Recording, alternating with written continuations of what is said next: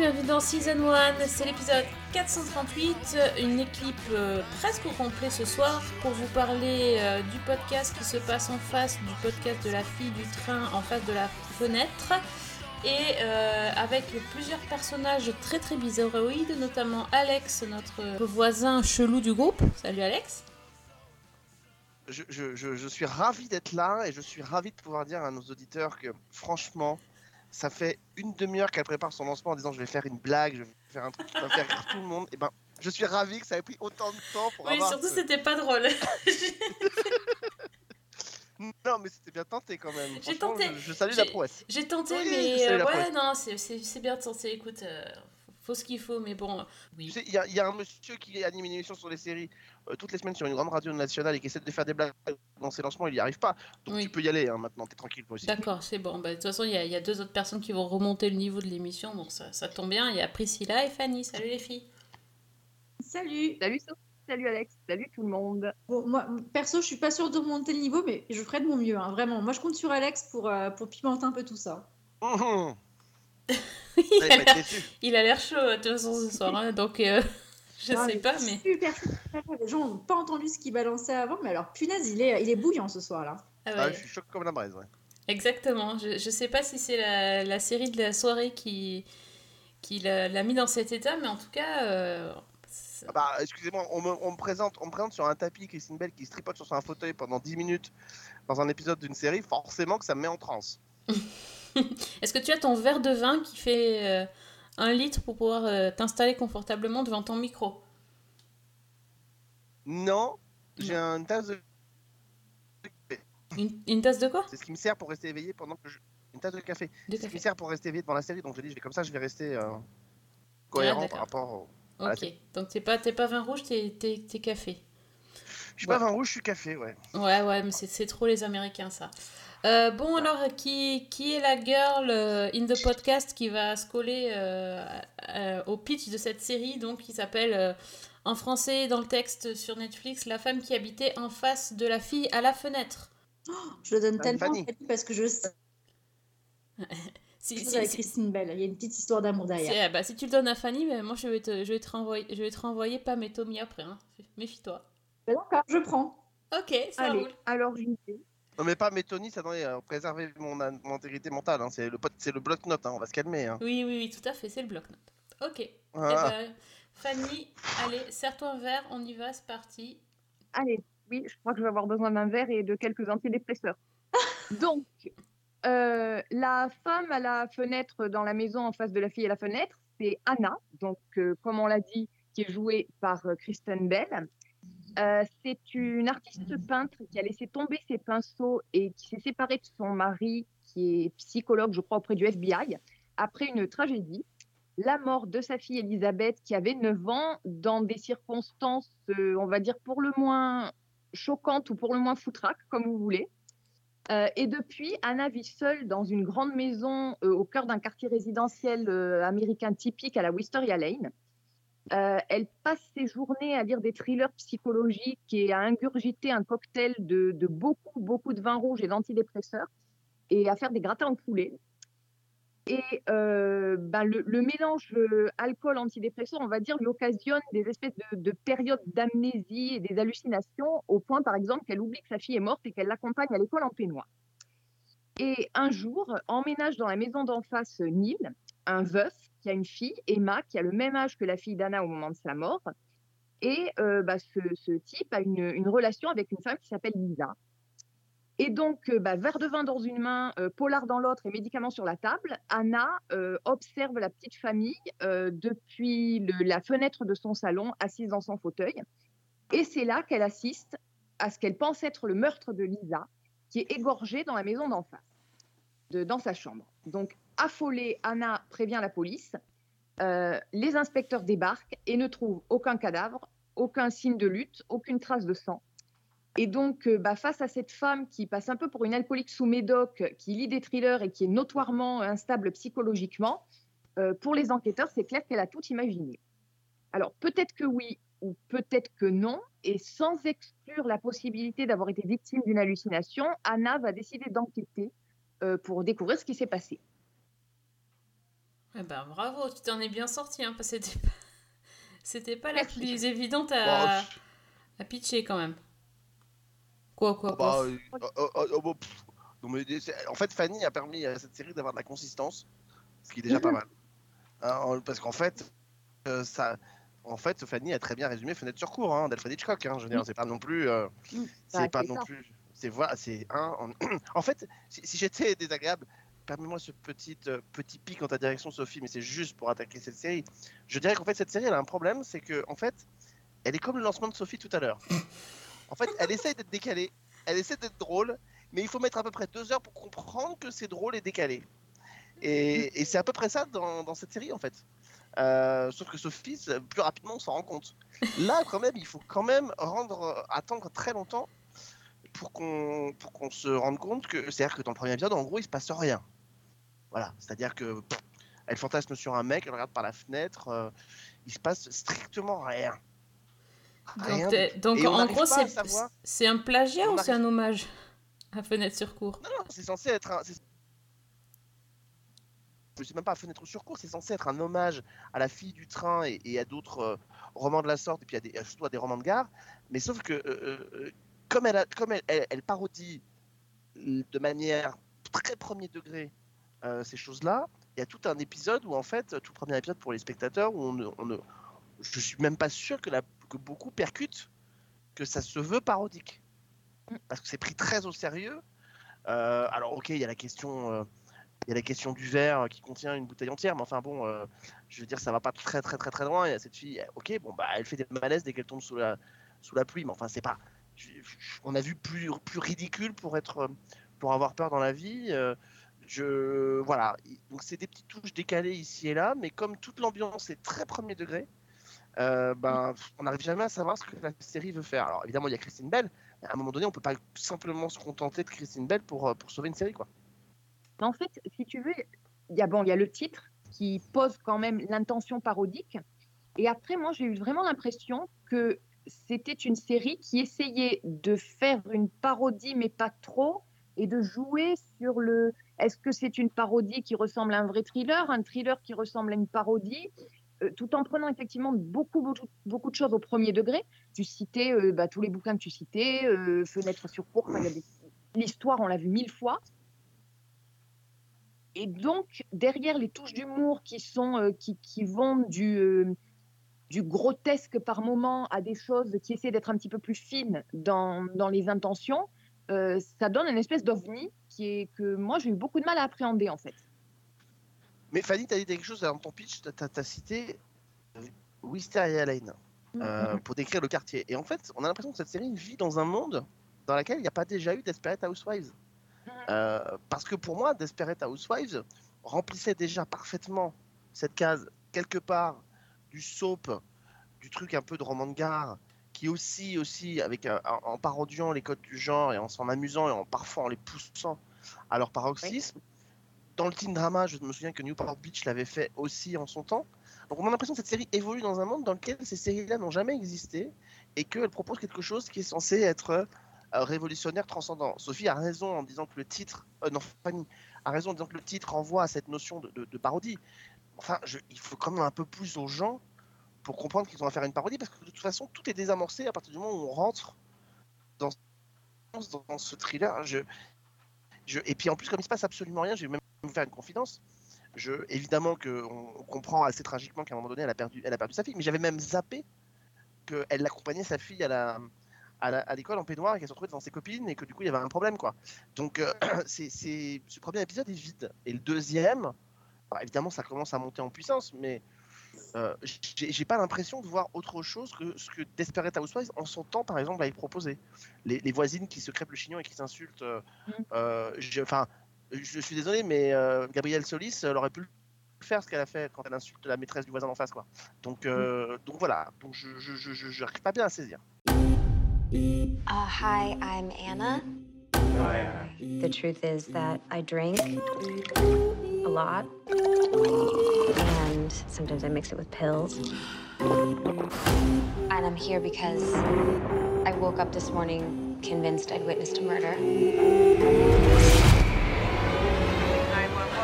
Someone has been murdered. Je m'attendais pas à ce qu'il y ait autant de, de choses négatives sur la série. Euh, je pense que moi, je l'ai je l'ai prise comme, euh, comme un divertissement et, euh, et pas comme une, au départ, pas comme une parodie. Et c'est au moment où euh, on apprend comment la, la fille, est, la, la- la fille d'Anna est, est morte. Oui. Que là, je me suis, je me suis dit, ah oui, mais c'est vrai que c'était, c'est vrai que c'était une parodie, donc en, en me rappelant du titre, etc. Et puis je me suis dit que tout ça, ça allait être euh, modifié à un moment donné, sachant qu'on on nous présente un personnage qui déforme la réalité, qui hallucine, etc. Mais ça, ça n'a jamais changé. Et ça, et ça, ça m'a, ça m'a décontenancé en fait. Parce que par exemple, le, son ex-mari, il joue normalement, enfin, il n'est pas dans la parodie, il est hyper sérieux, ultra sérieux, etc. Donc, euh, ça, ça, ça, ça allait pas avec le délire d'Anna, en fait. Et ça, ça, m'a- ça m'a ça m'a vraiment décontenancé à la fin, ça. Alors qu'au début, non. Enfin, moi, quand j'avais vu dans les, euh, dans les petits intitulés de type euh, qui, euh, du coup, euh, étaient là pour caractériser la série, j'avais Mhm. vu comédie. Et quand j'ai commencé à regarder le premier épisode, je me suis dit, ah, Christine Bell, après The Good Place, on va faire un truc un peu light. Oh, la gifle que je me suis prise, je me suis dit, mais où est le côté comédique là-dedans? Moi, je ne l'ai pas trouvé du tout. Voilà. Et, euh, et j'étais même enfin, plutôt en souffrance parce que moi, euh, honnêtement, voilà, bon, voilà, je ne vais pas répéter déjà ce que tout le monde sait, c'est que je suis plutôt euh, voilà, les paillettes et les petits cœurs partout. Euh, là, franchement, j'étais pas bien. Et, le fait qu'il n'y ait absolument pas de recul pour moi, euh, en termes de. Bah, j'ai cherché la comédie, je l'ai pas trouvée. Euh, moi, j'avais plutôt pitié pour le personnage. hein. C'était plutôt de la pitié, de la peine, même pour l'homme à tout faire, pareil. Et, après, quand on voit la, mort de la petite, là, j'étais, mais, je me suis dit, mais c'est pas possible. Je suis là, c'est pas du tout pour moi une- ni une comédie, ni une parodie, ni rien de tout ça. En fait, je sais pas où ils sont partis, mais ils sont partis. Hein. Non, parce que pour, pour plagier un peu le titre et faire une référence à, à rallonge, je dirais que cette série, c'est euh, la série qui, euh, qui se regarde être, euh, être parodique et qui veut montrer comment elle est parodique. Voilà. Mais c'est pas du tout parodique.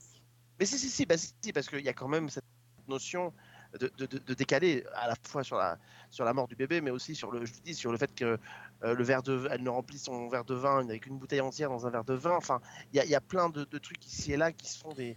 Oui, la, scène d'amour, quand elle, quand elle s'empêtre dans son t-shirt, par exemple.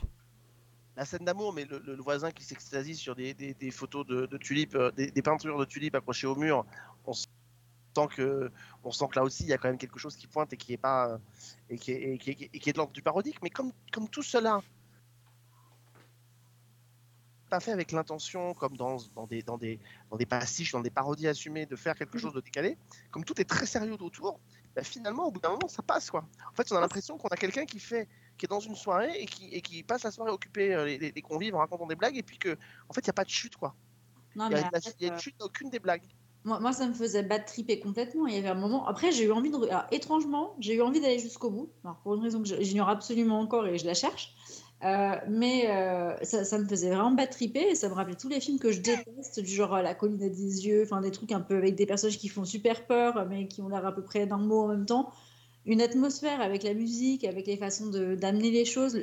Quand les flics reviennent et reviennent et reviennent chez Anna, quand le gars, le flic, il va aller se faire sa, petite part de, de casserole, mais en toute décontraction. Ça, c'est un élément peut-être parodique, mais je me dis, mais en fait, l'univers est tellement frappé que euh, je me dis, euh, Ouais, mais ouais, ça peut tout à fait il y a aussi le- le type- je me dis, côté parodique, il, il me va plutôt. Moi, je le vois, j'ai du mal à voir la parodie, je vois plutôt tous les films qui me dérangent, vraiment du style un peu horreur et, et, euh, et thriller, mais des mauvais thrillers où tu as, le bon nanar qui assume, là, qui assumerait même pas que c'est un nanar, quoi. Il y a quand même le mec aussi qui passe son temps à réparer la même boîte aux lettres pendant tout- toute la série. Je veux dire, là, on est Ouais, quand c'est même sur un truc. peur, parce que tu te dis, mais qu'est-ce qui va se Oh passer? non, Moi, non, Au non, début, je non. me dit, lui, ça va pas, il y a un truc. Non, le mec, le mec qui passe son temps à réparer la même boîte aux lettres, on se doute- là, on se doute bien que c'est quand même quelque chose de parodique. On se dit pas que c'est un psychopathe. Moi, qui a accroché- ça, c'est parce que madame est un peu paranoïaque, mais, mais, mais non, on se dit juste que là, il y a une volonté vraiment de faire un truc décalé. Là, pour le coup, quand je vois ce mec avec sa boîte aux lettres qui, qui, qui essaie de réparer, je, me- je me retrouve dans euh, dans un running gag qu'auraient pu faire les, frères- les, les frères Zaz avec euh, il y a un pilote dans l'avion, des choses comme ça. Enfin, Oui, on est vraiment sur ce. Sur... Oui, non, mais d'accord, mais ça peu importe. Après, je veux dire, on a le droit de pas de pas trouver quelque chose de drôle, mais là, on est clairement dans, un, dans, dans une volonté parodique. Euh, mais effectivement, l'univers autour est, effectivement tellement, tellement sombre et tellement sombre au premier degré que du coup, euh, que du coup, on, on- on- on se dit, mais non, en fait, on est dans un truc vachement sérieux dans lequel ils ont disséminé des trucs. euh, euh, et en fait, ça marchait pas. Ça marchait dans Desperate Housewives, ça marchait dans d'autres, euh, dans d'autres séries comme ça un peu décalées. Ça ne marche pas là. Enfin, il y a quelque chose qui ne Ouais. pas. Christine Bell est très bien, mais mais ça ne marche pas quoi. Il y a, il y a le côté, euh, je rejoins Priscilla sur le petit côté fantastique qui fait peur. À un moment donné aussi, tu as, le fait que sur la tombe de la, de la petite fille, l'inscription elle change à chaque fois. Mais oui, j'ai remarqué ça. c'est hyper aussi. creepy ça. Et ça, ça, ça fait, ça fait Hill House. Et, et en fait, je me suis dit, mais c'est pas une parodie ça, c'est ça, c'est pas une comédie, c'est pas. C'est bizarre. Bah non, il y a rien, bah a rien de creepy. Enfin si la fille elle est sous anxiolytique et qu'elle fait des dépressions et qu'elle a des hallucinations comme on le dit depuis le premier épisode, que l'inscription qu'elle comme, on- comme comme en fait c'est quelque chose qu'on comprend assez vite que la série se passe du point de vue de cette héroïne là, forcément tout ce qu'on voit y compris l'inscription qu'elle est sur la, la pierre tombale de sa fille. Oui, oui, non, mais Et- après, c'est ça qui est intéressant aussi, c'est-à-dire que à partir du moment où tu sais que tout ce qu'elle voit est, est faussé, Mm. euh, du coup, tu remets tout le temps en question. Et moi, je, moi, je pense que, Priscilla, quand tu dis tu sais pas pourquoi tu, tu as regardé jusqu'au bout, mais si, moi, j'avais trop envie de voir la suite parce que c'est. c'est c'est t'as trop envie de savoir euh, vraiment finalement est-ce que est-ce qu'elle a vraiment déliré H24 Qu'est- qu'est-ce qu'elle a pas compris? Qu'est-ce qu'elle a inventé? Qu'est-ce qu'elle a vu vraiment? Enfin c'est c'est hyper addictif ça. Bah, moi, en fait, je rejoins un petit peu Alex sur le fait que, quand il disait une série qui se regarde faire de la parodie, dans le sens où j'ai vraiment l'impression qu'en fait, ils ont. Il y a une espèce de, de, contrat tacite qui a essayé d'être passé avec le spectateur. Un peu comme si on allait nous décortiquer dans la façon la plus classique le, le thriller psychologique, en rajoutant de ci, de là des petites choses qui vont nous montrer que c'est pas vraiment pris au sérieux. Je pense notamment au monologue euh, d'introduction du personnage principal de Anna, la toute première euh, la toute première fois qu'on la voit, l'espèce de monologue qu'elle fait dans le tout premier épisode. Et puis au milieu où on a des, es- des- ces espèces d'explosions qui là pour le coup, le coup sont vraiment parodiques.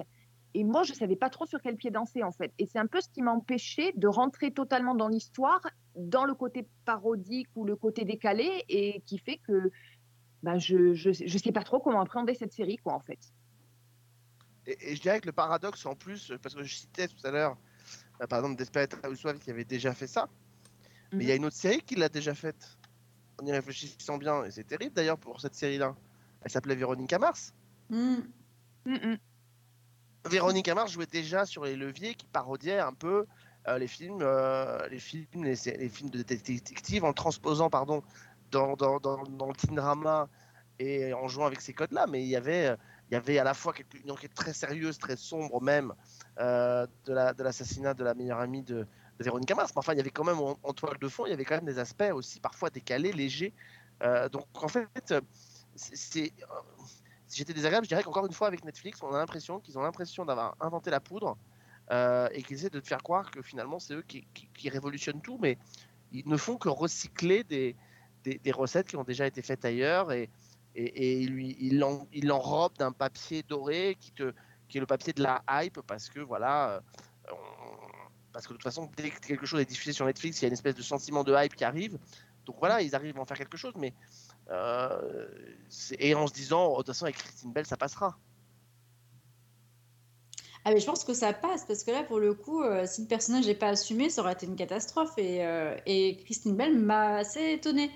Juste si on prend sa performance à elle, je trouvais qu'elle était vraiment vraiment surprenante. Oui, Et, non, mais et considérer que Christine Bell est géniale, c'est génial, mais ça se fait, ça fait, très, ça fait très pas la série. Ouais, bah, je sais bien, mais euh, du coup, enfin, je me dis, s'il n'y avait pas eu Christine Bell, déjà, je pense que j'aurais peut-être euh, lâché l'affaire un peu plus rapidement. Et, et de l'autre côté, euh, j'étais assez. euh, Ouais, ça m'a quand même surprise de l'avoir dans ce registre-là où vraiment elle est complètement frappée. Là, c'est c'est extraordinaire, quoi. Et, et c'est plutôt, c'est plutôt bien porté. Donc en soi, bon, l'histoire, elle vaut ce qu'elle vaut. Mais, mais globalement, sur le cast, je trouvais qu'ils avaient des, fait, des, fait des bons choix d'acteurs, euh, qu'elle est jusqu'au bout du truc. Et même la petite fille, euh, du coup, la fille du voisin, qui va avoir un rôle assez important au fur et à mesure des épisodes, on, on voit que même elle, euh, malgré son jeune âge, elle est plutôt, euh, plutôt pas mal aussi. Je trouvais que c'était bien. Donc, tu as quand même Oui, un un œil et rien que pour ça, bon, ça pourrait être le point positif qu'on peut trouver là-dedans, mais clairement, ce serait pas une série que je recommanderais à mes potes. hein. Oui, ça, elle, elle est- elle est en fait difficile à expliquer et, euh, et difficile à recommander et j'arrive pas trop à, à dire pourquoi moi j'ai aimé la regarder. Donc, enfin, si, Christiane Bell, mais euh, ça c'est ma c'est une passion pour elle, mais c'est, enfin, oui, parce que ça a, ça a un arrière-goût de Véronica Mars de toute façon. Pour le Avec côté un peu plus joue à de- fond là-dessus. Oui, voilà, avec, joue à fond avec le côté serait-ce qu'avec euh, la voix off. médoc, médoc en plus, euh, médoc et alcool en plus. Et puis la oui. voix off. Et la voix off, oui. Et oui, la voix off surtout. I I'm worried about you. I'm gonna be okay. Hello? I know what I saw.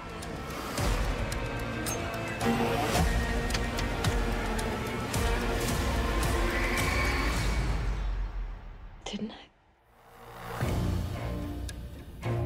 Bon, bah, du coup, je vais me faire un rewatch de Véronica Mars. Ça ira mieux après. Ouais, voilà. Ouais, vas-y, va te laver le cerveau. bon, en tout Enfin, on va passer à euh, Pam et Tommy alors. Bon. ah bah, là, c'est pas que le cerveau. Euh, bon, bref, Mhm. donc, euh, cette, cette série dont on doit, dont on n'arrive pas à prononcer le nom et dont on n'arrivera pas à écrire tout le nom dans la présentation du podcast. Donc, La femme qui habitait en face de la fille à la fenêtre, c'est sur Netflix. Les 8 épisodes euh, sont dispo tout de suite. Donc, si vous avez envie de tester ou pas, hein, visiblement, euh, elle n'a pas fait l'unanimité. euh, bah, dites- Dites-nous ce que vous en avez pensé. Et donc, dans le bloc-notes, est-ce que vous avez des choses qui vous ont euh, enchanté, euh, dégoûté euh, De quoi vous voulez nous parler? Alex, t'es chaud? Ou tu, euh, Bah, moi, j'aimerais, moi, j'aimerais, ent- d'abord, j'aimerais me tourner vers Fanny Oui. parce que, parce que j'aimerais bien avoir son avis sur Aller Simple, Alors, donc tu nous avais envoyé les épisodes. sachant j'ai, Euh. que j'ai le 4 et le 5 hein, à t'envoyer, enfin à vous envoyer. Super. Euh, bah là, déjà, j'ai un petit peu trahi le truc. Euh, bah écoute, euh, tu nous en avais parlé, tu l'avais très très bien vendu. Et donc déjà, j'étais plutôt, comment dire, plutôt bien disposée envers la série. Et tout de suite, en fait, moi, ce qui m'a frappé, c'est l'ambiance. Euh, c'est quelque chose de très classique, tu l'avais bien expliqué. On est vraiment dans un, un euh, qui, qui fait un petit peu penser à du Agatha Christie. Mais tout de suite, j'ai trouvé que les personnages étaient extrêmement bien caractérisés. J'ai trouvé qu'il y avait une, une tension qui s'installait assez rapidement. J'avais l'impression de savoir où on allait. Et en fait, la fin du premier épisode, j'étais déjà très accrochée parce que, en fait, dans ma tête, j'avais des tas de théories. J'avais des tas de suspects. Je, enfin, je me suis prise au jeu, en fait. Et c'est ça que j'ai trouvé très fort dans la série, c'est parce que sur le papier, c'est quelque chose qui, Bon, comme tu nous en avais parlé avec, euh, avec beaucoup d'enthousiasme, j'avais envie de voir, mais c'est vrai que je me disais que ça allait peut-être être quelque chose que j'avais déjà vu ou qui allait reprendre des Mhm. choses que j'avais déjà vues. C'est le cas, mais ça m'a tellement accroché que bah, je, je me suis prise au jeu en fait. Voilà. Et donc j'ai vraiment envie de voir la suite parce que euh, je, me, je te dis, je me prends aux théories, je me prends à essayer d'imaginer parce qu'à chaque fois, il y a quelque chose qui relance euh, l'intérêt, qui, qui ouvre de nouvelles pistes et c'est très très très bien fait. Bon bah écoute. Sophie Donc, va nous dire qu'elle l'a pas encore vu. Moi, c'est dans 4 mois, tu sais, j'ai toujours un décalage. hein. Donc, euh, je, je te dirai ça dans Ah, mais 4 je- mois. Mais j'en verrai, effectivement. Je suis ravi que, de savoir que Fanny a aimé, mais ça m'intriguait de savoir. euh, Bon, on avait un peu parlé, mais, mais, euh, mais je, sa- je savais que c'est. Et puis ça avance, et puis c'est vrai que à mesure que ça avance, euh, on est vraiment sur un truc. euh, dont, en fait, on n'arrive pas tellement à savoir juste, enfin, dans quelle direction ils vont aller. C'est ça qui est, c'est ça qui est perturbant. Je veux dire, quand vous regardez. euh, euh, la série, bah, euh, ils étaient 10 ou And Then There Were None de Sarah Phelps euh, qui reprenait le, le roman d'Agatha Christie, vous savez où vous allez aller. Alors, indépendamment du roman, vous savez qu'ils sont sur une île, qu'il n'y a personne, euh, et, que, euh, et que vous avez. euh, et que vous avez la direction qui est le, final avec toutes les morts à la suite. Là, en fait, vous savez que ça va mal se passer pour tout le monde, mais comme en même temps, il y a cette enquête parallèle qui se situe, à, qui se situe à, Montréal et qu'il y a tout ça qui gravite autour. Enfin, et du coup, on se dit, bon, bah, dans quelle direction ça va aller? En fait, il y une espèce de petit truc, ça m'a rappelé une, une série, euh, une autre série américaine qui, euh, qui date d'il y a quelques années, euh, qui n'a pas fait long feu. Elle était sur NBC, je crois que ça s'appelait Person Unknown. Et euh, qui étaient des gens qui étaient enlevés, qui se retrouvaient dans un. Dans, un, dans, un, dans une ville abandonnée et qui, et qui donnait l'impression d'être filmés, euh, filmés en permanence et observés. On l'avait traité dans Season 1 à l'époque. Alors on n'est pas dans ce registre-là, mais là on comprend assez vite qu'il se passe quelque chose. Et c'est vrai que euh, ça prend une autre tournure. Alors on vous le dira pas, mais il y a un événement qui se passe à la fin du 3 euh, où là on se dit non mais attends, euh, là c'est c'est- ça confirme ce qu'on se disait, c'est- c'est-à-dire que bon, je, je vous dirai pas comment ça se passe, mais on se dit bon ok c'est définitif, il est parmi eux quoi. Donc euh, et là euh, c'est- c'est c'est assez perturbant. Donc moi je suis toujours au 3, hein, j'ai pas encore vu les autres, parce que là ils font durer le plaisir, ils en sortent un par semaine, donc donc voilà je vais attaquer, j'ai le 4 et le 5, donc je vais pouvoir les regarder et, et, et- et voilà donc c'est non c'est une vraie c'est une chouette c'est une chouette découverte aussi. Mais c'est ce que tu dis en fait, c'est-à-dire qu'au moment où je pensais avoir cerné ce qui se passait, ben, ils m'ont retourné la tête avec quelque chose et du coup, ben, j'étais de nouveau perdue. Ouais, c'est ça. C'est radical. Bon, bah, double validation, euh, c'est plus un aller simple, quoi. C'est bien. Ah, tu vois, je peux faire des blagues aussi. Ouais, c'est bien. C'est bien, moi, je te remercie. Bon, Priscilla, qu'est-ce que t'as vu de sympa, toi? Oh là là, alors moi j'ai regardé euh, du coup Pam et Tommy. Allez, au revoir. Pas fini. Non, Non, tu dois écouter jusqu'au bout parce que tu vas prendre des choses. Bon, après, quand je dis c'est trop bien, bon, c'est euh, c'est parce que j'ai peut-être euh, une petite passion pour Motley Crue derrière. Pas forcément sur euh, le personnage de Tommy Lee, mais euh, du coup, Pam et Tommy, ça nous replonge dans les histoires d'amour complètement azimutées d'un des couples les plus sexy euh, des années 90, donc avec Pamela Anderson et euh, Tommy Lee où, euh, eh ben, malheureusement, heureusement, allons savoir, euh, leur sextape a été donc révélé au grand public. Et ça va créer du coup forcément du buzz. Et cette série qui est disponible sur Disney va donc explorer cette partie-là de leur vie où ils ont été euh, voilà, un peu pris au piège. On leur a dérobé leur, euh, petite euh, cassette avec leur premier, leur mois ensemble et du coup cette scène d'amour entre eux. Donc forcément on est sur l'époque où il y a des paparazzis à tous les coins de rue qui commencent à bien apparaître et forcément Tommy se comporte donc comme un, charlatan avec une des personnes qui va travailler pour lui à rénover sa maison et pour se venger, celui-ci va le cambrioler, tomber sur la cassette et la vendre. Donc voilà comment ça se passe. Donc sur, euh, sur ça, eh ben, il y a quand même euh, l'exploitation de, euh, de la vie, euh, de l'intimité de Pamela et Tommy, peut-être des choses que on n'a pas forcément eu envie d'entendre ou eu envie de voir à l'époque, qui là ressortent un peu du placard euh, et c'est porté par. Il y a- il y a une troisième hypothèse. Hein. Il y a une Comment? troisième hypothèse. hein. Il y a Et une la- troisième hypothèse. je hein. pince les yeux peut-être, oui, sans Donc doute. on en, avait, en avait strictement rien à carrer, peut-être Non? Je. Peut-être aussi, ouais, ouais, je pense. mais D'accord. ça fait partie des, euh, des couples un peu iconiques et nécessairement ça a dû intéresser des gens et ça doit peut-être créer une espèce de petit revival pour euh, les gens qui, euh, qui suivaient ça à l'époque, un peu de près ou de loin. Mais moi, quand même, voilà, il y a, il y, a, y a Sébastien Stan dedans. Enfin, Sébastien Stan, mon Dieu, mais qu'est-ce qu'il est beau Moi, je l'adore. C'est celui qui joue, euh, du coup, euh, le Winter Soldier euh, dans tous les Marvel et euh, qu'on a vu donc plus récemment l'année dernière dans la série autour de son personnage et, de Falcon aussi sur Disney+. Donc pour le coup pour moi c'était un choc de le voir dans un registre où il est à poil quasiment 90% du temps. Bon, en soi c'est pas désagréable, mais quand même j'étais vraiment surprise quand on voit les rôles qu'il a eu bah, jusqu'à présent. Et, euh, et il le vend bien. Et puis sa, sa, co- sa collègue du coup qui incarne Pamela Anderson, euh, qui s'appelle Lily James, donc une actrice britannique. Euh, quand j'ai regardé du coup pour m'enseigner un peu savoir qui c'était, je me suis dit mais jamais en fait elle aurait pu prendre le rôle de, de Pamela Anderson sur les photos et en fait si, enfin je- ils ont fait un travail super en termes de réalisation on y croirait vraiment. Et de Enfin, maquillage aussi. le maquillage, non mais le maquillage, la perruque, la colo, enfin tout ce qu'ils ont fait, euh, je trouve que pour le coup, euh, ils y sont pas non plus allés en mode euh, ok, on va parler de cul, on va, réadapter du coup l'article qui était sorti à l'époque dans le magazine Rolling Stones et puis on va juste faire un truc trash pour faire du truc trash. Les mecs, malgré tout, ils sont allés dans l'absurde. Il y a quand même des passages qui sont assez hallucinants. Je sais même pas si je pourrais en parler parce que ça pourrait quand même spoiler un truc qui est assez dingue quand on tombe dessus.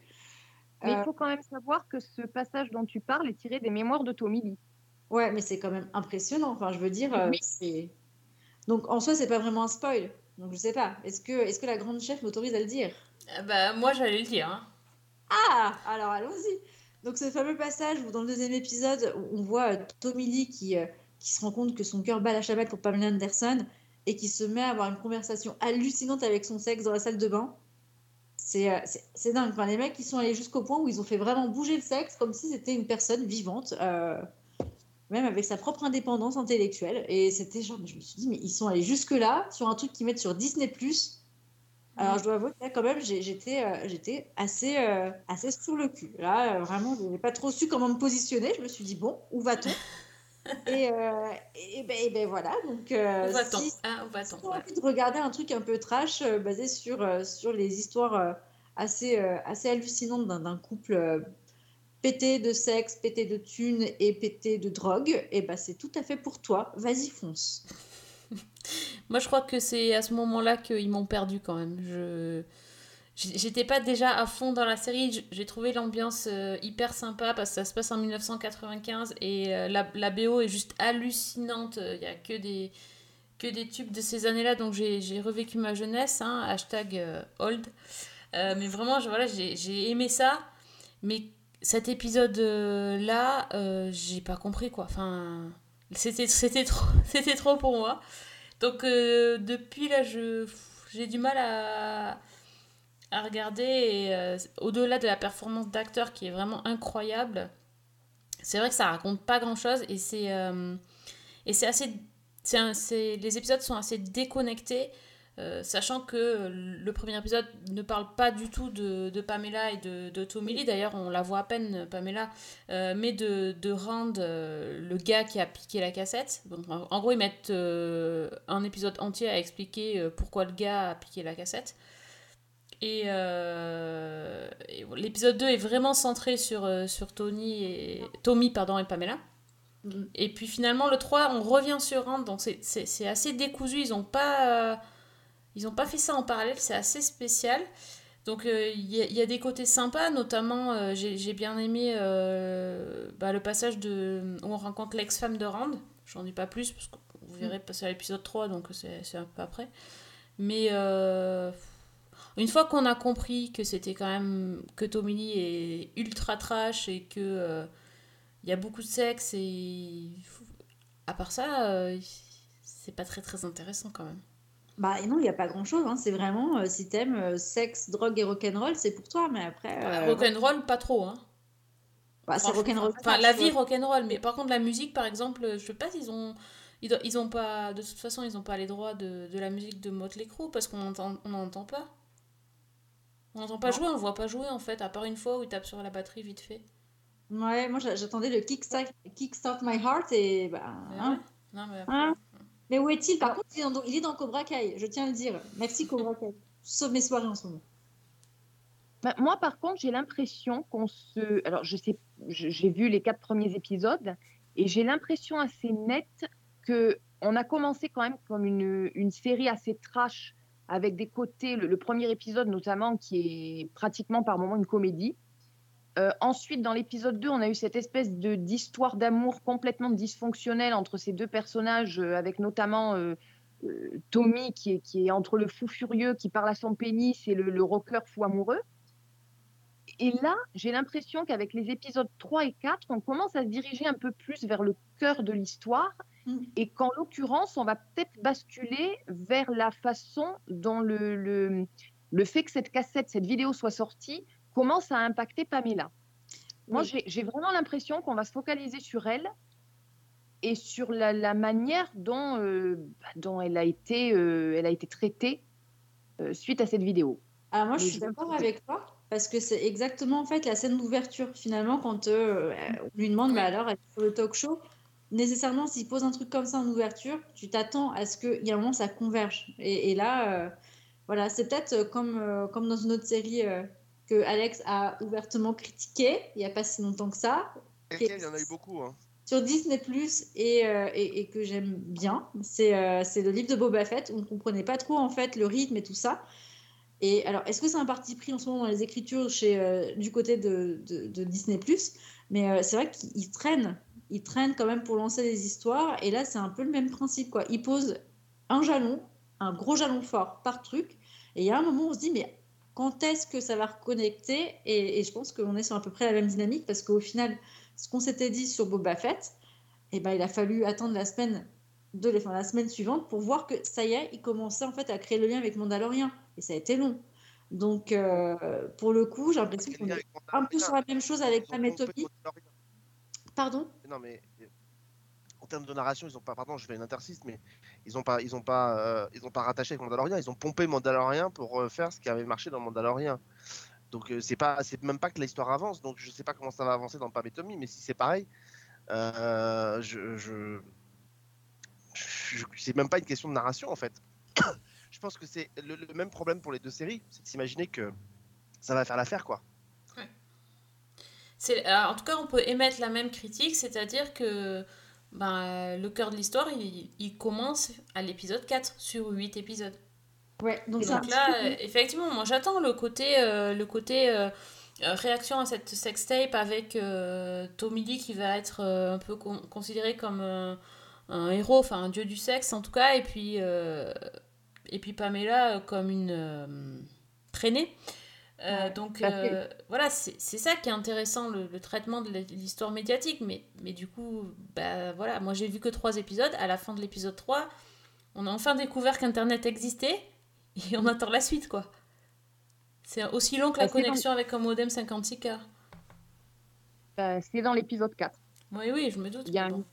Il y a un dialogue entre, entre Tommy Lee et Pamela qui recouvre à peu près ça. Quoi. D'accord, ouais. À la moitié. Voilà. Assez consterné en fait. Consterné, que quelqu'un ait pu se dire que euh, créer une série sur la sextape d'un couple, donc quand même, je pense, sans trop m'avancer, que 80% de la planète en a strictement rien à carrer, ça pouvait faire une série. Pardon, mais euh, on pouvait faire la même chose avec n'importe quelle série assez médiocre. Hmm. Euh, je, sexe, drogue.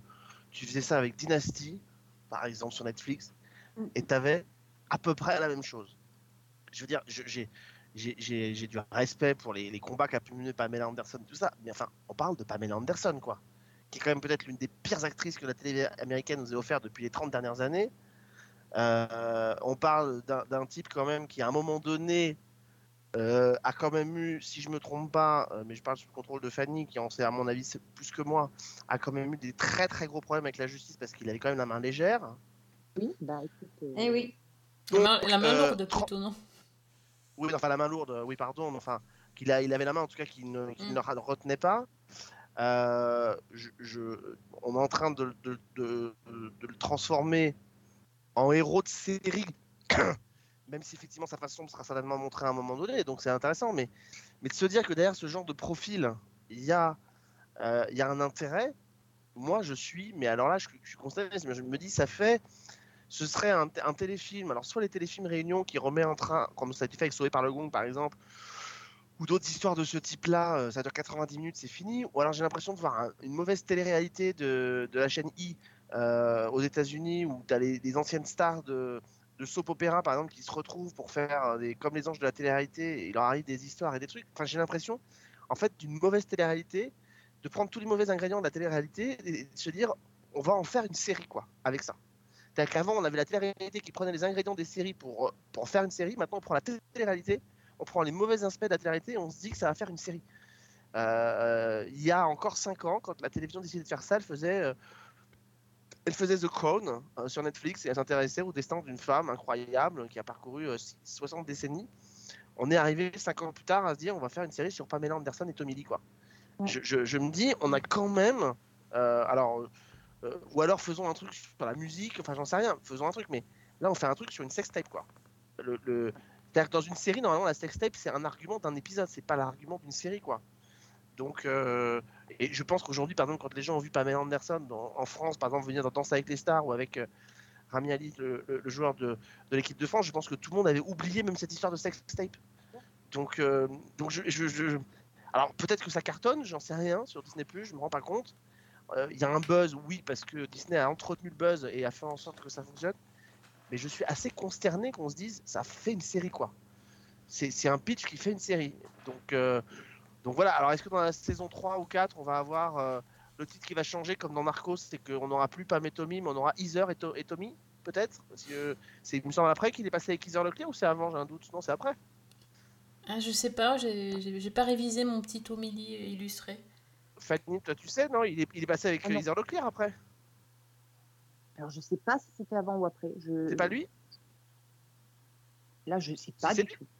C'est lui Je qui a été avec Heather Leclerc, je crois.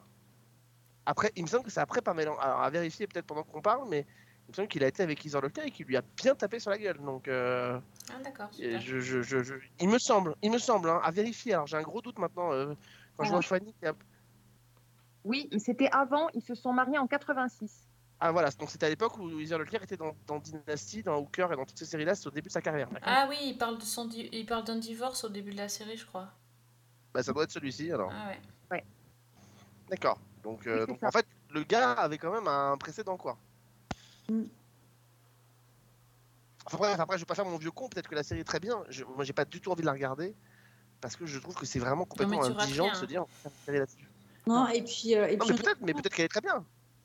Et puis honnêtement, là, je suis en train de regarder du coup euh, enfin, des informations un peu plus euh, sur euh, que ce soit le réalisateur ou, euh, ou du coup le commanditaire hein, de, de cette série. Euh, bah, c'est pas fou, hein, en fait. Euh, c'est pas, c'est pas des très grands noms, donc euh, je sais même pas pourquoi en fait. Oui, mais, hein. Et pourquoi oui, mais ça, des, des Ça, très c'est- grands noms peuvent des très grands noms. Disney Plus s'est lancé sur ça quand je me dis mais le, le Real par exemple euh, le, la- le seul sur des maigres films parce que vraiment très très courte une très très courte filmographie le seul film que moi je connais de lui c'est The Wrestler avec Mickey Rourke mais après pff, il a rien fait de plus quoi. attends, c'est quand même c'est produit par euh, Seth Rogen quand même. Celui qui joue Rand. Oui. Il, est- il est connu lui.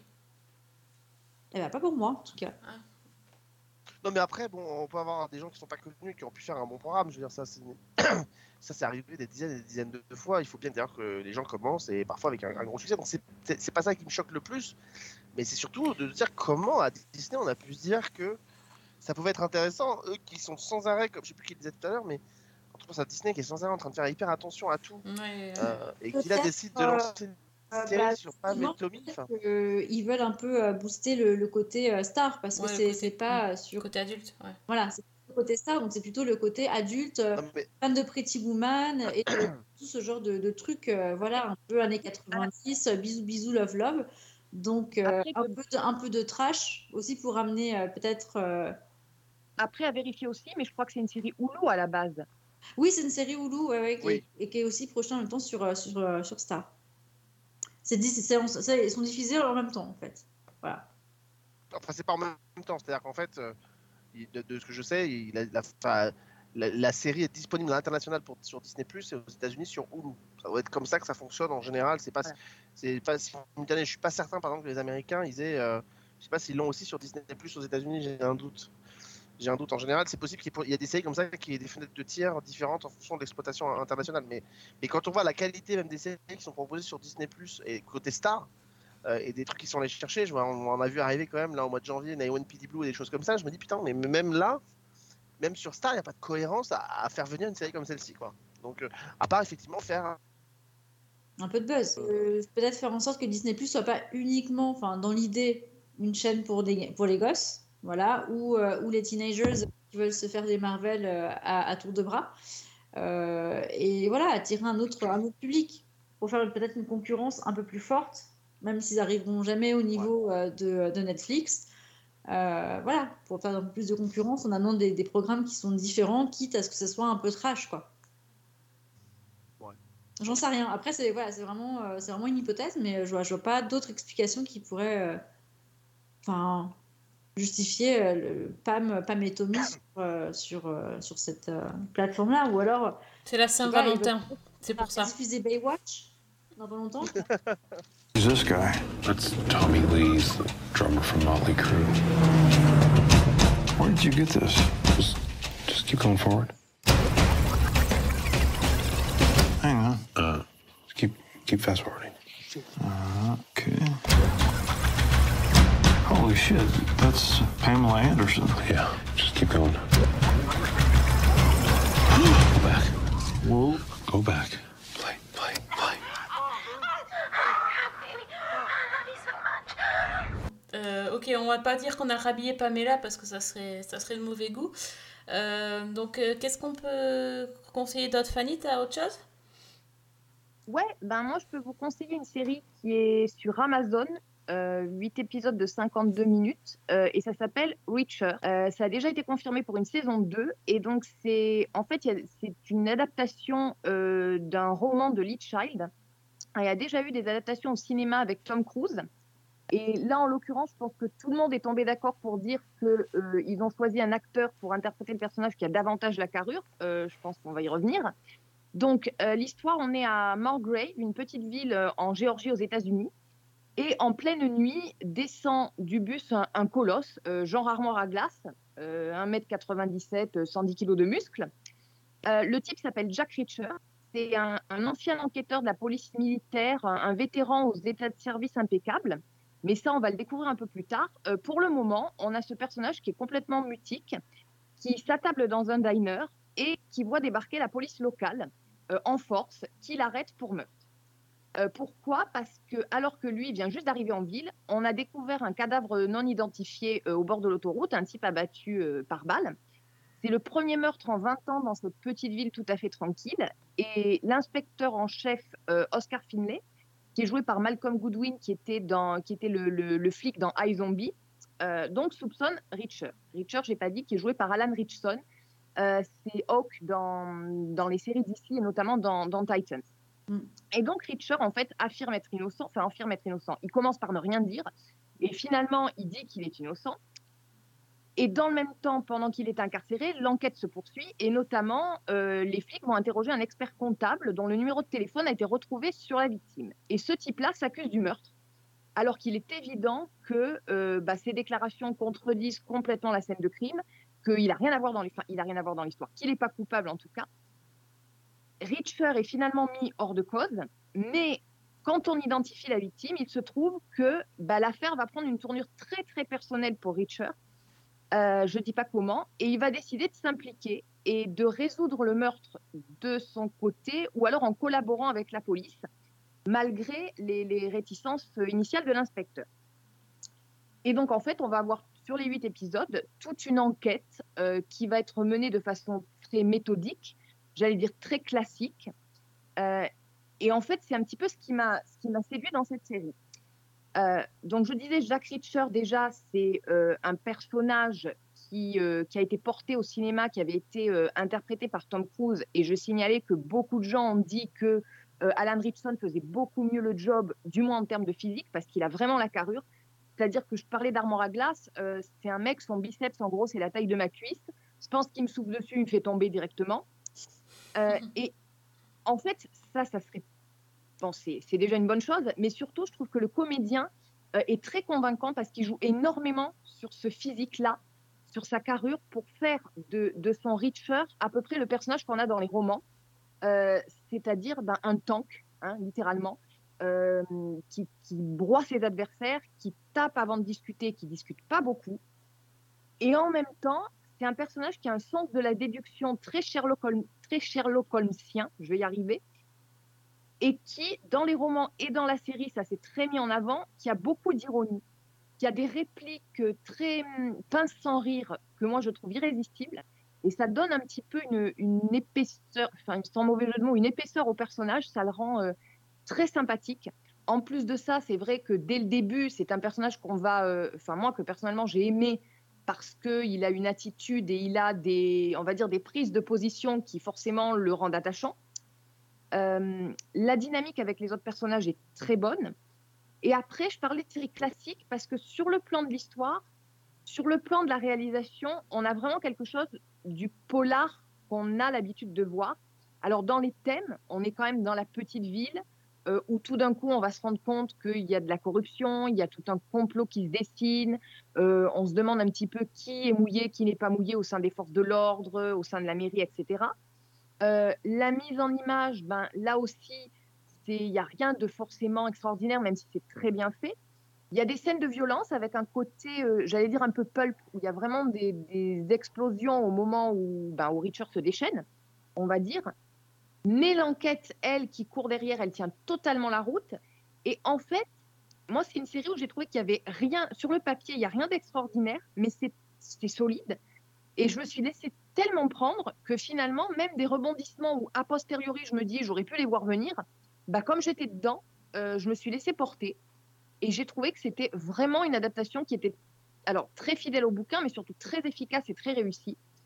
Et donc, euh, bah, pour tous ceux qui sont un petit peu sensibles à ce, côté, euh, ce côté des, bons polars, euh, un peu comme, a fait Bosch par exemple, ou, Goliath dans les premières saisons, parce qu'après, on est parti un petit peu dans quelque chose de, plus foutraque, on va dire. Mais pour tous ceux qui aiment bien ces ambiances-là, Reacher, c'est vraiment une série que, que je recommande. Donc, c'est sur Amazon et il y a 8 épisodes de 52 minutes. Jack Reacher, past deceased, retired Army. Bronze Star, Silver Star, and a Purple Heart. What in God's name is a guy like that doing in Margrave? What's a guy like that doing in jail? Zip ties? Cuffs didn't fit him. You guys recycle? Ça donne très très envie, surtout quand tu fais référence à, à Goliath ou à Bosch. euh, encore plus. Ah, moi, je trouve que ça s'inscrit un peu dans cette lignée-là. Et c'est vraiment une série que je, je n'en attendais rien et j'ai été très agréablement surprise. Euh, Alex, t'as une, une roco sympa ou pas? Ah oui, parce que je vous ai encore rien recommandé jusqu'à Mais Je présent. sais pas, hein. oui, voilà. En plus, on a dit Bah pas oui, des trucs que voulu t'aimais me pas, alors... euh, Excuse-moi. Ah oui, vous me donnez pas la parole et vous m'imposez pas mes Tommy en plus. C'est pas Oh. possible. Non, j'ai rien vu, merci. non, c'est vrai, ça a été très pauvre. Très très pauvre. Non, j'ai vu le premier épisode de l'île aux 30 cercueils. Qui va arriver sur France 2 très bientôt. Qui est Ah, adapté oui, donc oui, du oui. roman de, de, de Maurice Leblanc. euh, donc, euh, qui avait déjà été adapté à la télévision dans les années 70. euh, donc là, ils en font un, un remake et une adaptation contemporaine. donc, alors, je n'ai vu que le premier épisode. Je dois voir les autres. la série devrait arriver. on n'a pas de date pour l'instant, mais elle devrait arriver courant mars. Et donc, on retrouve la même histoire, sauf qu'on est, on est de nos jours. On suit donc Christine, qui est une infirmière qui, 15 ans auparavant, a perdu, a fait une fausse couche, a perdu son, son enfant. Et, euh, et un jour, alors que donc elle est en proie justement à ce, à ce trauma, elle, elle vit toujours avec son mari qui s'appelle Raphaël, euh, dont on ne nous dit pas d'ailleurs tout de suite le nom, ce qui permet pour les gens qui, le, qui ne connaissent pas, qui connaissent le roman, de ne pas forcément percuter tout de suite. Mais il suffit de regarder le générique pour comprendre qu'il s'appelle Raphaël Vorsky. Euh, et qu'évidemment, quand on connaît l'histoire, on sait euh, qui il est dans l'histoire. Et donc, en, gros, elle reçoit un jour une vidéo sur son téléphone portable euh, qui, filme le passage de la de la de l'accouchement euh, à distance en fait et qui montre qu'en fait au moment où le bébé est, où elle accouche de son bébé on lui fait croire donc on va le nettoyer et tout et la scène démarre comme ça enfin la série commence démarre comme ça c'est quand même assez fort on voit les les infirmières euh, le- euh, piquer le bébé pour l'endormir euh, avant qu'il n'ait le temps de pleurer et donc on lui fait croire que son bébé est mort et ça commence comme ça. Donc elle reçoit ça, donc elle comprend que son bébé peut-être n'a pas été tué, enfin n'est pas mort de, de mort naturelle, et donc sans le dire à personne, elle, et sans le dire à son mari non plus, elle décide de, de prendre ses valises et de partir, de repartir pour Sarek, qui est l'île, qui est l'île dans laquelle elle a grandi et sur laquelle elle a grandi, sur laquelle elle a accouché d'ailleurs. Et, euh, Sarek euh, est une île qui a un nom euh, bien connu puisqu'on l'appelle l'île aux 30 cercueils. Alors c'est lié à une vieille légende qui dit que 30 personnes sont mortes et en gros il y a 30 petits récifs autour de l'île et sont, ce serait assimilé aux 30, euh, à 30 cercueils sauf qu'il y, a- il y a effectivement une prophétie qui tourne autour de ça et qui dit que dès que la mourante reviendra sur l'île. Euh, à nouveau, il y aura 30 morts et 30 cercueils de remplis. Et donc, elle revient sur l'île et à, peine arrivée, à peine sur le bateau qui l'emmène sur Sarek, que quelqu'un euh, lui fait boire un, lui fait boire un, verre et elle tombe à l'eau. euh, on a à peine le temps de la repêcher et donc elle arrive sur Sarek et là, elle, elle, elle comprend qu'il se passe quelque chose de, de pas très normal. Son père, avec qui elle était brouillée depuis des années, elle décide de retourner le voir et donc son père est devenu un peu acariâtre et il veut lui révéler un secret en lui disant attention, nous sommes surveillés. Il veut lui révéler un secret concernant son enfant et, elle comprend finalement que son enfant est, que son enfant est peut-être vivant, mais euh, son père n'a pas le temps de lui révéler puisqu'il est assassiné aussi. Euh, et donc, euh, visiblement, on va avoir toute une, histoire. Alors, je ne peux pas vous dire comment ça va évoluer. Je peux vous, juste vous dire, vous faire un- une référence par rapport à la, à la précédente série donc des années 70 euh, qui avait été diffusée au- du temps de l'ORTF. C'était la même période, sauf qu'on était au début. Enfin, c'était la même histoire, mais on était au début du siècle. Euh, et en fait, euh, Christine était aussi une infirmière, mais plutôt une infirmière de guerre, qui était mariée avec un, homme euh, qui était à la limite du sociopathe quand même, qui s'appelait Vorsky justement. Elle avait réussi à lui échapper et en fait, elle, elle retournait sur Sarek parce qu'elle découvrait un vieux film qui semblait contenir un message où elle voyait en arrière-plan quelqu'un qui semblait l'appeler.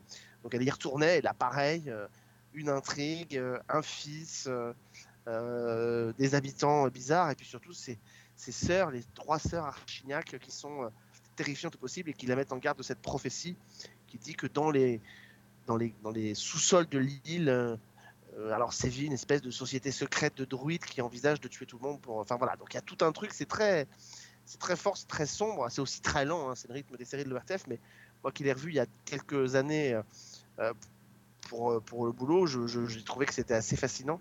Et c'est vrai que là, de voir comment ils vont le transposer, et on n'a qu'une envie, c'est de savoir comment justement ça va évoluer, parce qu'on sait que Vorsky est voué à être le, le grand méchant de cette histoire. Donc, euh, sauf que là, euh, dans la série originale, elle, s'était éloignée de lui et, elle le retrouvait sur ses traces. Là, là, il est avec elle, c'est son mari, ils vivent ensemble, il la rejoint sur l'île pour l'aider. donc voilà, il y a une ambiance assez sombre. Il y a vraiment quelque chose de. Ils ont assez préservé quand même un côté un peu lent. Après, j'espère que ça va, ça va bien évoluer. Je, je sais pas pour l'instant, mais en tout cas, il y a un côté très sombre dans cette série. C'est un peu pesant, c'est un peu angoissant, c'est un peu. Donc voilà, donc à voir ce que ça va donner. Euh, Ça devrait arriver courant mars. Euh, évidemment, c'est une des séries euh, attendues par, euh, sur France Télévisions parce que, euh, parce que voilà, c'est un, un, un livre connu et une, une série euh, série aussi connue. D'ailleurs, petite anecdote euh, amusante, alors ça n'a jamais été préservé et ce ne sera pas là le cas dans la série. Il faut savoir que dans le roman initial, euh, à la fin, dans, dans la série, elle est sauvée par euh, un homme avec qui elle est, de qui elle est amoureuse. Euh, dans, la série, dans, le, dans le roman original, c'est Arsène Lupin qui finit par, par sauver Christine sur l'île aux 30 cercueils, en fait. Donc c'est euh, c'est lui qui vient à son secours. euh, dans, dans- dans- et c'est- évidemment, ça n'a jamais été adapté parce que pour ça, il faut avoir les droits d'utiliser C'est un Arsène Lupin. et crossover c'est- en fait. c'est une espèce de petit crossover, mais voilà. Donc, euh, mais là, ça, nous- ça n'arrivera pas dans la série et ça n'arrivera nulle part. Mais, mais voilà, c'était pour la petite anecdote du roman. Donc voilà, donc je vous conseille quand même de surveiller cette série parce que je pense que ce sera, en tout cas, une proposition un peu différente de toutes les séries qu'on peut voir sur France Télévisions et, no- et sur France 2 notamment. C'est sûr. Mais quand tu dis sombre, c'est euh, sombre que dans le propos ou c'est aussi sombre dans l'image, dans, le, dans la musique utilisée? Non, non, même dans l'image. Enfin, dans, dans l'image, bah, dans le propos déjà, on commence quand même par un enfant. Voilà, c'est que dans le propos ou, ou de dans sa l'image mère. aussi on a quand même ce gamin qui est piqué en, en gros plan face caméra. Enfin voilà, donc on le revoit à la fin. L'image, ils ont pris une image qui est assez, euh, assez soignée. Alors euh, euh, voilà, on a le, ciel qui parfois est bas. Enfin les lumières sont sombres. On s'éclaire souvent à la lampe torche. Enfin voilà, on n'est pas, on n'est pas dans un truc faussement éclairé quoi. Donc euh, donc ça passe bien. Il fait pas beau tout le temps. Enfin. euh, et, des gens qui, connaissent un peu le projet et qui en ont vu plus m'ont dit euh, oui a priori on va pas on va rien nous épargner moi je sais que dans le dans la première série, je sais qu'à un moment donné, les sœurs Archignac sont, re- sont retrouvées euh, crucifiées dans, dans le jardin. Euh, a priori, on va pas, on va pas y échapper, quoi. On aura ce genre de ouais, séquence aussi ok. dans la série. Bon, bon ouais, ouais, ça, me, ça me dit bien de, de voir. J'ai pas vu l'original par contre. Donc euh, ça sera la surprise. c'est une expérience, c'est une expérience particulière. hein, je dois le dire. Ça ne se- je- la jeune génération aurait du mal à découvrir les 35 feuilles aujourd'hui parce que c'est un rythme spécial, c'est une façon de jouer qui est très appuyée. Oui, très Euh, théâtral. on- Oui, il est très théâtral. euh, Quand euh, Vorsky parle de lui dans la série, il parle de lui un peu comme euh, la parodie parle d'Alain Delon. C'est, on ne trahit pas un Vorsky. Vorsky est là, Vorsky est toujours là. Il parle Mhm. très comme ça. Et en fait, c'est un comédien qui est fascinant, je, je le dis parce qu'il s'appelle Jean-Paul Zanacker, c'est lui qui jouait le rôle. Et en fait, il avait joué dans une autre série au même moment. Alors, c'est une série que peut-être certains vont se souvenir parce qu'on la regardait quand on était petit. Elle avait été diffusée à la télévision et elle faisait flipper assez tout le monde. Cette série s'appelait La Poupée Sanglante. Je ne sais pas si ça vous parle ou si ça vous dit quelque chose. La Poupée Sanglante, c'était l'histoire. Et là aussi, on se rend compte que la télé française faisait des choses qui étaient quand même un peu audacieuses. Zenacker jouait le rôle d'un type qui était affreux, vraiment affreux, qui s'appelait Bénédicte Masson, qui avait un, bec de lièvre euh, et qui était euh, euh, très obsédé par les femmes. Il était pas beau, quoi, vraiment pas beau. Et il tombait amoureux d'une jeune femme, euh, très belle, évidemment, euh, qui ne veut pas de lui. Euh, et au même temps, dans Paris, il y a des meurtres de jeunes femmes. Et euh, des femmes qui assassinées, enfin qui disparaissent et qu'on ne retrouve jamais. Et Bénédicte Masson va se retrouver assassiné, enfin va se retrouver accusé de ces meurtres quand Christine va, se, va le surprendre dans sa maison de campagne en train de faire disparaître le corps de ces jeunes femmes dans son four, un peu à la manière de Landru. Et donc Bénédicte Masson va être euh, as- accusé, guillotiné. Sauf que le voisin euh, de Bénédicte Masson à Paris était un scientifique un peu fou qui avait entrepris avec son gendre de fabriquer un androïde. Et en fait, il va prélever le cerveau de Bénédicte Masson, l'implanter dans cet androïde qui s'appelle Gabriel. Et Gabriel va prendre vie euh, avec le cerveau de Bénédicte Masson et donc avec qu'une seule envie, c'est de laver l'affront qui lui a été fait quand il était encore Bénédicte Masson et que maintenant il est Gabriel et en plus il est très beau. Euh, et donc il va partir à la recherche des véritables criminels qui sont une secte de vampires. Donc euh, voilà, donc, donc on est dans, dans un univers très sombre et c'est le même comédien qui jouait ces deux rôles iconiques de la télévision, à savoir La Poupée Sanglante et donc L'île aux 30 cercueils, euh, euh, voilà, réalisé par la même personne, Marcel Craven. Enfin voilà, c'est tout un univers de la télévision française qui est hyper euh, intéressant, mais qui évidemment est très ampoulé. L'image le grain de l'image a pris, euh, a pris du temps. Mais si vous avez par exemple Prime Video, sur Prime Video, vous pouvez vous abonner à la plateforme de Lina qui s'appelle Madeleine, puisqu'elle y est dispo, et il n'est pas dit que vous puissiez pas voir ces séries dessus. D'accord. Moi, je connais pas. Enfin, euh, je connais parce que je l'ai écouté ton émission. Mais sinon, je connais pas. Voilà. c'est bien Non, aussi, c'est non fascinant- C'est fascinant. Oui. C'est fascinant et c'est bien que France 2 se lance dans ce genre de pari parce que franchement, euh, les meurtrins, on n'en peut plus quoi. Donc on a envie que, Ouais, c'est sûr. on a envie qu'ils nous proposent un peu autre chose. Et, et voilà. Alors est-ce que du coup le sombre va payer? On avait été très emballé ici par Zone Blanche. Ça n'avait pas toujours été payé, payable. Et, et là, je me dis, euh, c'est- un peu la, la loterie quoi. C'est tout l'un ou tout l'autre. Mais bon, Mm. c'est bien qu'ils le fassent. Mais je pense que ça peut plaire à Sophie Fanny. Euh, évidemment, de ce que Christiane nous a dit tout à l'heure, euh, Mm, non, euh, c'est pas- sûr, oui. et partout, c'est pas pour elle, mais, mais je pense que ça peut vous plaire. Je vous dirai, hein, quand j'aurai vu plus, je vous dirai. D'accord, bah, la même chose. Euh, et avec Fanny, je pense qu'on peut pas, on peut pas parler. Avec, avec Fanny, on peut pas parler parce qu'il y a un embargo. Mais dans quelques jours, il y a une série qui arrive sur Amazon. Je pense qu'on en, parlera, ou moi on en parlera dans une prochaine émission. C'est Totem, la nouvelle série Prime Video, qui est une série française, mais euh, l'embargo nous bloque jusqu'à la veille de la diffusion. Donc on ne peut pas dire, mais c'est une série d'espionnage euh, avec Neil Schneider, notamment euh, Lambert Wilson et, José Garcia. Et c'est une énorme gro- grosse production, une série d'action euh, d'espionnage en pleine guerre froide entre la France et l'Allemagne. Donc voilà, on peut pas en parler, hein, Fanny. Je disais, on peut pas dire si c'est bien ou pas, ou si c'est bien. voilà, Ok. exactement, elle a raison. On n'a pas le droit de dire que c'est bien. D'accord. bah, Voilà. bien. Très bien. Vous nous direz que c'est bien plus tard alors. On attend. Voilà, on on attend. pour vous dire que c'est bien parce qu'on n'a pas envie de se faire gronder. Ok, parfait. Exactement. Donc, euh, donc en fait, vous nous terminez l'émission sur une série qu'on peut pas avoir, quoi. Euh, deux séries qu'on arrive- peut pas avoir. Bon, on vous remercie.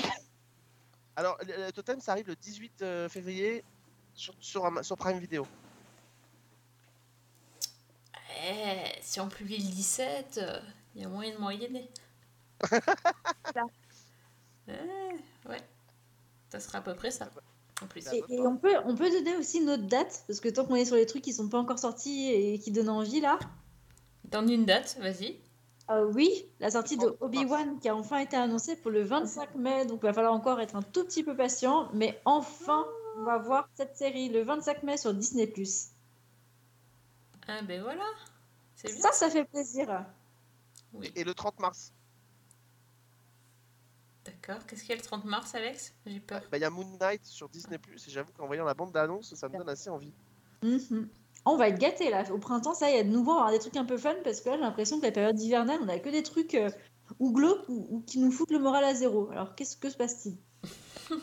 C'est vrai en plus. Ah bah, Je Je peux pas vous pense dire, vous allez vous qu'on la même stratégie que, que Anna. On va devoir se, se taper des, des bouteilles de vin en entière hein, pour, euh, pour survivre jusqu'au retour du printemps. Bon, Sophie le fait déjà depuis très longtemps. Donc, hein. euh, clairement. Évidemment. Clairement, clairement. Bon, ben les amis, maintenant que on a, on a révélé mon plus, euh, mon plus noir secret, je pense qu'on peut se, on peut se quitter sur cette. Sur Non, non, cette- on en révélera un autre la prochaine émission, rassurez-vous. Ah bah oui, on, on- on- c'est ça, re- revenez. Non, la prochaine fois, on peut peut-être changer de victime, je sais pas. Non, non, Non. hashtag Sunset Beach Forever. Ah non, c'était quoi? Sunset le- Beach Forever For never. T'as mal lu, Non, t'as oublié le forever. N. Non, never. Forever. Donc Ah. allez-y, Sophie meurt d'envie de le faire, mais elle veut se laisser convaincre. Donc hashtag Sunset Beach Forever. S'il vous plaît, continuez de, Oui. de et on va le faire, on va le faire. Non, mais attends, il, il supporte pas de regarder 8 épisodes de... avec Kristen Bell, et puis euh, moi je dois me taper euh, 172 000 épisodes avec euh, des, des tanches là. Non, mais c'est quoi cette 750. histoire Oh là là là. Non mais alors, tu sais, euh, je vais vous raconter quand même une histoire qui est quand même très très drôle et qui concerne les séries quand même. Vous savez oui, que depuis le 7 fé- oui quand même. Vous savez que depuis le 7 février, euh, vous avez disponible une immense série, peut-être la plus grande série télé des années 90 qui est disponible sur Prime Video, qui s'appelle Melrose Place. Oh purée, mais c'est pas possible. mais c'est Eh ben, pas possible. Mais sortez-le Ah Ah, ouais, mais si, c'est formidable. Et vous savez quand même qu'ils ont fait un truc qui est génial sur, euh, sur Prime Video et qu'ils s'en étaient pas rendu compte.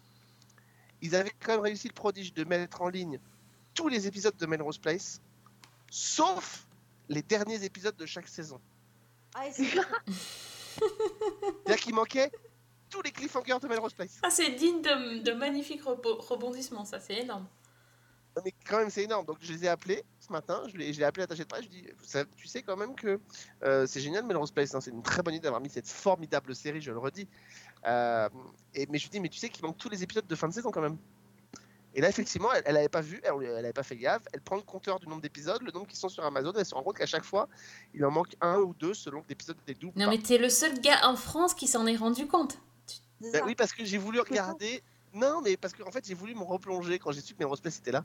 J'ai voulu Ah me replonger dans l'épisode de la saison 3, la théorie du Big Bang. Tu sais, où Kimberley arrive dans Melrose et où elle dit Ce n'est pas ce que vous croyez. C'est encore pire. Et où elle fait sauter Melrose. Et l'épisode n'y était pas. Ah, ce fameux épisode. Ah oui, on dirait une brivante de camp qui pète un câble. C'est génial. Bah oui. Bah, Voilà, sauf que c'était avant. Voilà, voilà pourquoi on appelle ça une série géniale. Donc il Uh-huh. manquait celui-là, il manquait celui où elle enferme euh, euh, Peter dans l'asile psychiatrique. Enfin voilà, il manquait plein de très très grands moments d'intensité forte. Euh, et grâce à moi, ils y sont, parce que maintenant ils ont été remis sur, sur Prime Video. C'est énorme. voilà. elle les a appelés dans la foulée, elle a dit Bah non, mais j'avais pas vu, je les appelle. Et elle m'a envoyé un texto euh, bah, Ce soir, on enregistre. Elle me dit Écoute, tu peux être rassuré, Alexandre, les épisodes ont été mis sur Prime Video. Donc voilà.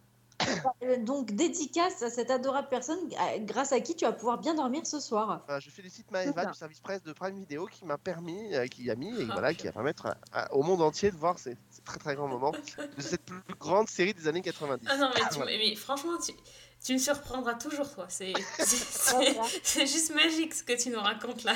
Eh bah, eh bah oui, bah, attends, faut quand même faut rendre à César ce qui est à César. hein. Maëva, cœur sur toi. Voilà. C'est Exactement. Quand cœur sur toi, je t'épouse Maëva. Voilà. Maëva efface son numéro tout de suite. Je vais Attends, quand même, je vais, attendez, je quand même faire. personne de, de la soirée euh, sur laquelle Alex aura dit un truc sympa. C'est ça. C'est vrai.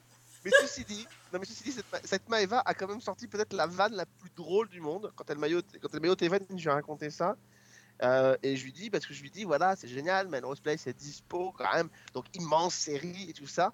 Et, et, et elle me dit, ah oui, non, mais de toute façon, euh, moi, euh, Melrose Place, euh, je connais pas, hein, quand ça a été en 1993, j'étais pas né. Donc voilà, donc prends-toi ça dans la gueule. Je lui dis, ah bah, je lui dis, comme je lui dis au téléphone, je lui dis, c'est un sacré coup bas quand même.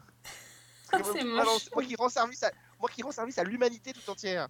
Et je m'entends dire par une attachée de presse que, oh bah moi j'étais pas né en 93. Et C'est moche, Maëva, c'est moche. Ça se moche. Ça se fait pas. Voilà. Mais bon, quand même. Voilà, grâce à moi, la France entière saura que Melrose Place est intégrale sur Prime Video. D'accord. Bon, ok. Bon, il est temps de conclure, je crois, parce qu'on a beaucoup trop parlé de Melrose Place dans cette émission. C'est une catastrophe. Donc, Hashtag Melrose Place. On le fasse dans Si vous voulez faire taire Alex, c'est sur hâte la loi des séries ou hâte Alexandre Le Train. Hashtag stop Alex ou je ne sais pas trouver, trouver quelque chose. Si vous voulez parler série de, de cœur, bonbon, paillettes, c'est chez Priscilla. Priscilla, ton, ton adresse c'est Bah, c'est toujours la vraie prise, mais je pense que je vais changer par la reine des paillettes. Moi, c'est pas mal aussi, j'aime bien. Si vous voulez parler euh, bonne série, sauf Melrose Place, vous pouvez aller chez Fanny. Fanny, elle, Allegra. Mais je suis sûr que Fanny, qui est une fille intelligente, elle aime Melrose Place. Bon, et pour Maëva, on n'a on n'a pas son adresse, donc euh, Maëva, euh, envoie-nous ton, ton, ton, ton adresse qu'on puisse discuter avec toi de série post-93 du coup. Et, euh, et voilà, et pour le reste, Fanny, pour tu aimes. Melrose Place Euh, bah écoute, je n'ai pas vu en entier. Non, dis que t'étais pas née. Fanny. C'est un piège, c'est un piège. Bah oui, bah écoute.